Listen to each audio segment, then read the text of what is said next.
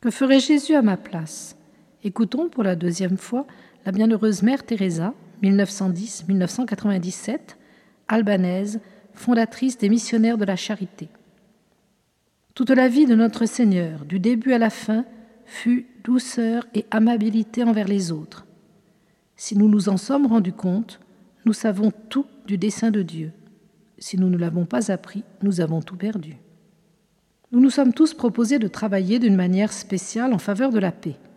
Pour obtenir cette paix, nous avons aussi à apprendre de Jésus à être doux et humble de cœur. Seule l'humilité nous conduira à l'unité et l'unité à la paix. Jamais nous ne devons nous estimer satisfaits. Jésus a tout donné jusqu'à la dernière goutte de son sang. Faisons de même, nous aussi, donnons-lui tout. Jésus, pour nous donner une preuve de son amour, mourut sur la croix. Si vous vous aimez vraiment les uns les autres, vous ne pourrez éviter de consentir à des sacrifices. N'ayez pas peur d'aimer au point qu'il vous en coûte quelques sacrifices, au point que cela vous fasse mal. L'amour qu'eut Jésus pour nous le mena à la mort. À l'exemple de Jésus qui mourut pour nous sur la croix, nous avons la possibilité de confirmer définitivement que la souffrance peut se transformer en un grand amour et en une générosité extraordinaire. Pour survivre, l'amour doit se nourrir de sacrifices.